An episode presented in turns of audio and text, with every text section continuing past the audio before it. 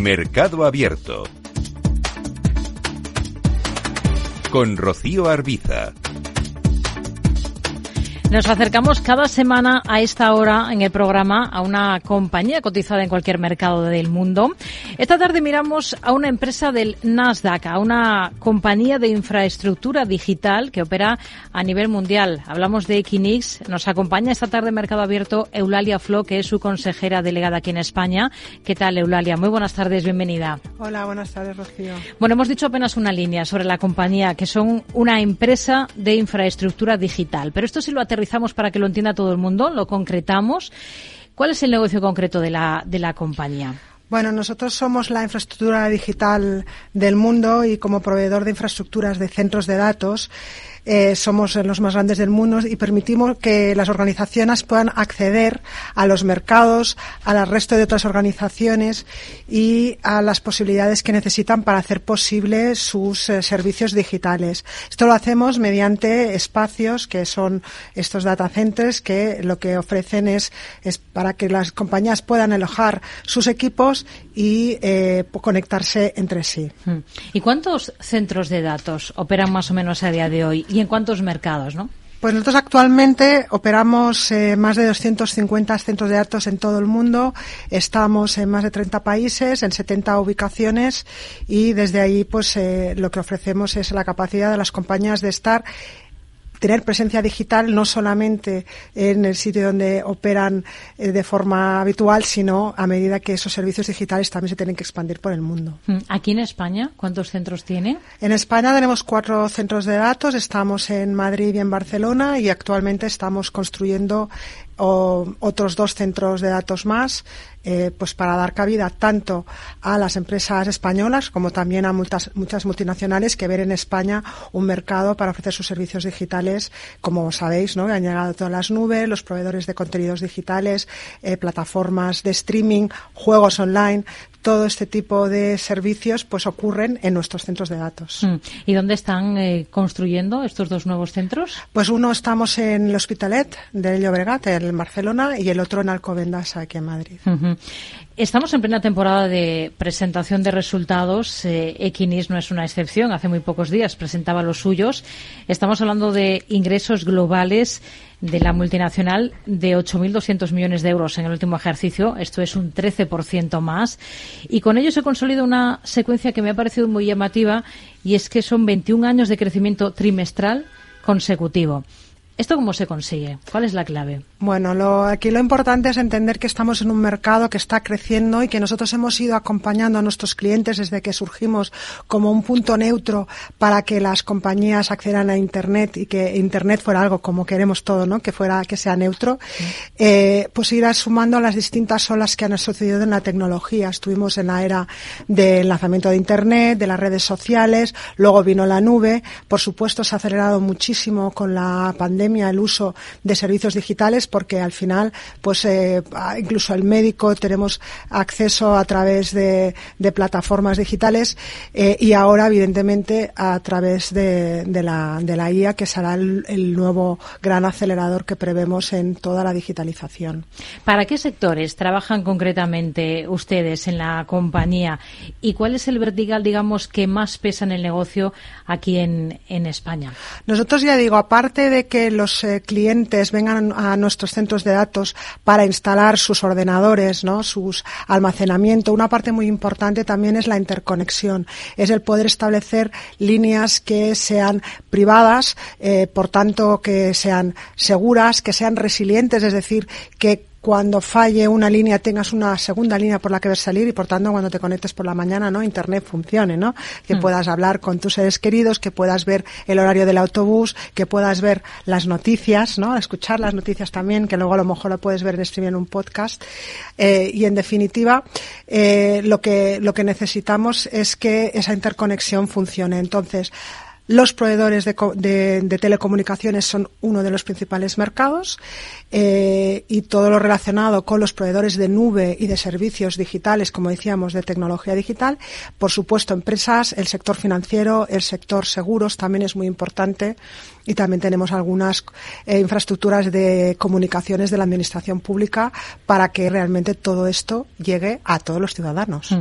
Por tanto, están esas dos partes de negocio claras en la compañía, ¿no? Eh, una parte de los ingresos viene de ese alquiler de los espacios, digamos, en esos centros de datos a los inquilinos y luego está otra parte que proviene de la conexión de esos clientes entre sí, ¿no? Efectivamente, y ahí estamos evolucionando, porque aquí lo importante es, primero, permitir que las compañías puedan acceder a conectarse entre sí porque cada vez más los servicios digitales no los produce la compañía de puertas adentro, se tiene que interconectar con su, con esto de su ecosistema y cada vez tenemos economías de plataforma y todo, por tanto requiere mucha interconexión. También sirve, como decía antes, para poder acceder a los mercados internacionales y que compañías internacionales se implanten en España y tengan su presencia digital en nuestros centros de datos, pero también para que las compañías y las startups españolas puedan acceder a los mercados internacionales, ya digo, recordando que estamos en más de 70 mercados, con lo cual le tiene muchísimos más fácil con Equinix el poder pues acceder y instalarse en Singapur, en Chile, en Silicon Valley, o sea, en, cualquier eh, parte de la geografía hmm. eh, mundial.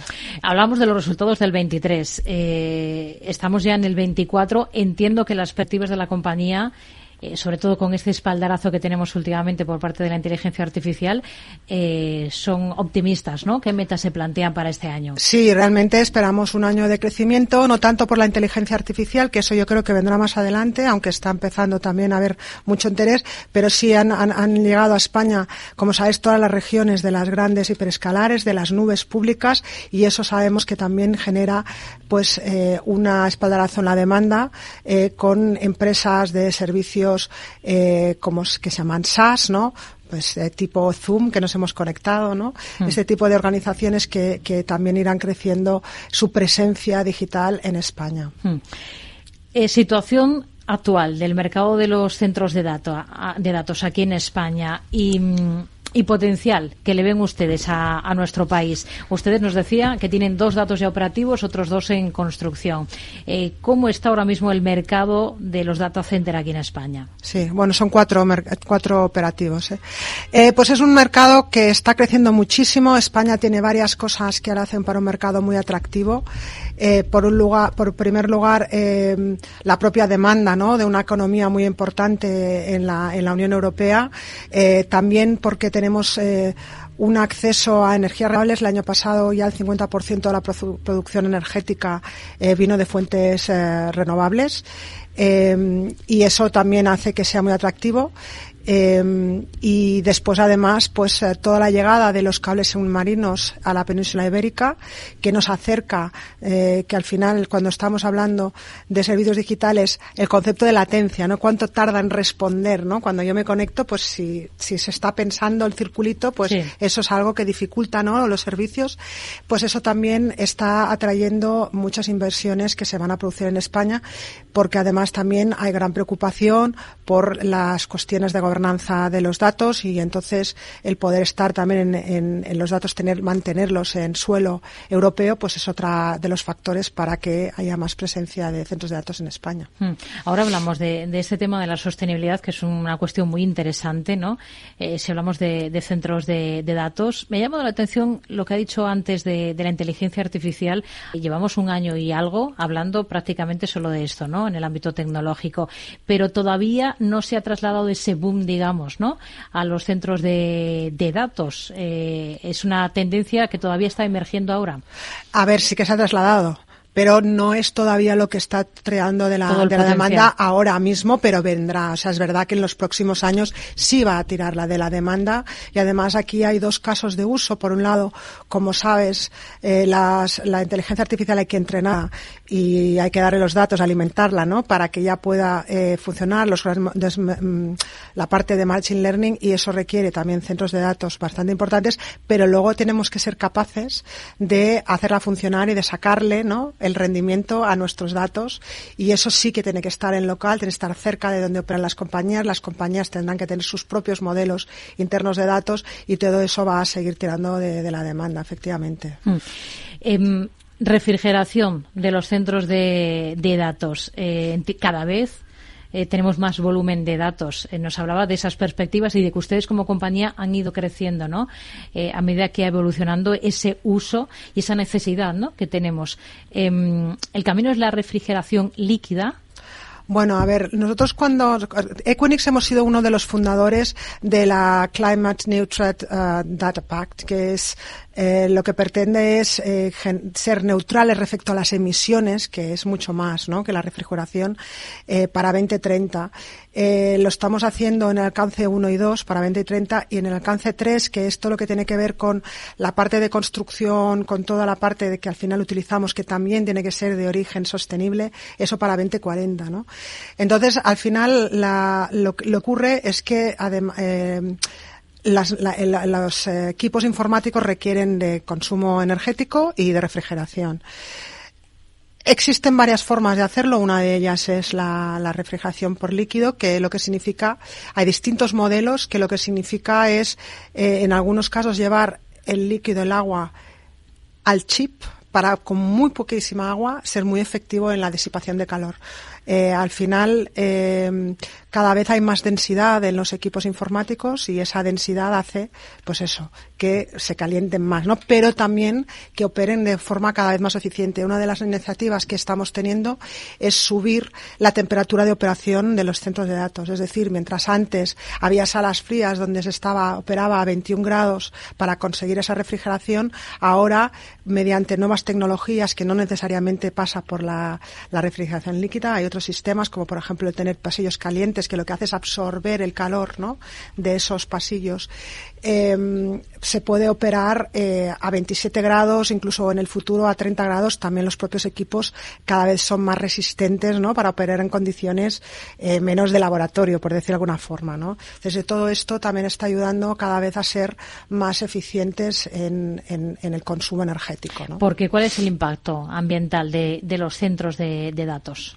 ¿En qué sentido? Eh, bueno, eh, cada vez es una de las críticas, ¿no? Eh, se demanda mucha energía para mantener esos centros de datos en funcionamiento. Hay que refrigerar mucho y cada vez el volumen que pasa por esos centros de, de, datos va a más. Sí, realmente la digitalización lo que está llevando es que estamos descarbonizando unas industrias y convertimos determinados procedimientos en que ahora son energía eléctrica. En este sentido, en algunos puntos es incluso un impacto positivo, ¿no? Porque lo que estamos haciendo es sustituir otros desplazamientos, por ejemplo, en vehículo, eh, el papel que ha desaparecido prácticamente, ¿no? Desde hace mucho tiempo. O sea, estamos descarbonizando muchas industrias y, evidentemente, el utilizar energía eléctrica que puede ser de fuentes renovables es lo que hace que esto, el modelo sea más sostenido, eh, más sostenible. Eh, respecto a lo que decías de la refrigeración, pues cada vez es se consume menos energía, eh, el factor que hay, que se llama PUE. Es la diferencia entre el consumo que utilizas para la IT y lo que utilizas para refrigeración cada vez es menor. Y ahora está hablando de prácticamente que son eh, como un 20% o un 30% adicional solamente, ¿no? Ten en cuenta que actualmente muchos clientes que todavía tienen sus propios data centers están en niveles de eficiencia muy bajos. Es decir, que el concentrarlo en una industria especializada mm. está también eh, generando ahorros eh, en, consumo mm. para por tenerlo en, centros especializados como el nuestro. Se lo decía también porque hay algunos gobiernos que ya están intensificando el escrutinio sobre la construcción de centros de datos por temor a, bueno, a que ese enorme uso de energía esté ejerciendo una presión excesiva sobre los los objetivos climáticos de los propios países, sobre sus redes eléctricas. He leído algunos casos, por ejemplo, en Alemania, que han introducido recientemente restricciones que incluyen limitar los permisos para centros de datos en determinadas áreas residenciales eh, y se les exige pues que aporten energía renovable a esas redes que reutilicen el calor residual. Lo mismo en Irlanda, ¿no? Eh, un país al que muchas compañías eh, multinacionales venían. Em, entiendo que ustedes como compañía también pueden encontrarse ciertas trabas, ¿no? A medida que va eh, creciendo todo este uso de redes, se van necesitando más centros de datos, pero al mismo tiempo los países también ponen ciertas trabas, ¿no? Bueno, aquí lo que lo que decía al principio, España, yo creo que es una oportunidad porque, como decíamos, ya el 50% de la de la red es, de, perdona, de la producción se hace con, con energías renovables, con lo cual el efecto climático baja mucho. Pero además ahí tenemos que tener en cuenta que mm, eh, la, o sea, primero, hay determinados servicios de data center que deben estar cerca de la ciudadanía, por lo que decía, o sea, no pueden estar en medio del campo, mm. ¿vale? Porque entonces no tienes esos niveles de servicio ni esa capacidad de integración y de, y de conexión. Eh, en España no hay un problema eh, de producción de energía. De hecho, la demanda, el consumo de electricidad ha decrecido en los últimos años, es decir, que la, la red está preparada. Lo que hay que, que, que hacer es revisar la red de distribución para poderlo llegar y esos son temas técnicos que se pueden resolver. O sea, no hay un problema para la ciudadanía, no hay un problema como país, al revés, tenemos una oportunidad y a nivel de sector es un sector que desde su comienzo ha sido muy sensible con las cuestiones de sostenibilidad. Yo creo que estamos muy por delante respecto a otros sectores tradicionales, ¿no? Y, eh, y, tenemos, nosotros hacemos inversiones anuales. El año pasado invertimos 6 millones en España para mejorar la eficiencia de nuestros centros de datos existentes. Ya no digo los nuevos que además se hacen con parámetros eh, más sostenibles. Y además, eh, como compañía, nosotros lo que hacemos, invertimos en, en, en, PPAs, que son un tipo de acuerdos que lo que hace es garantizar que se están desarrollando nuevas capacidades de energía renovable en España. De hecho, nosotros hemos cerrado con varias eh, centrales fotovoltaicas y tenemos um, contratos cinco veces del valor de lo que estamos consumiendo actualmente. Es decir, que estamos contribuyendo de forma proactiva a la transición energética y a que se desarrolle más capacidad eh, renovable en nuestro país. Con este mensaje nos quedamos. Eulalia Flo, consejera delegada de Equinis España. Gracias por atendernos en Mercado Abierto, por estar con nosotros esta tarde aquí en los estudios de Capital Radio. Muy buenas tardes. Muchas gracias. Mercado Abierto con Rocío Arbiza.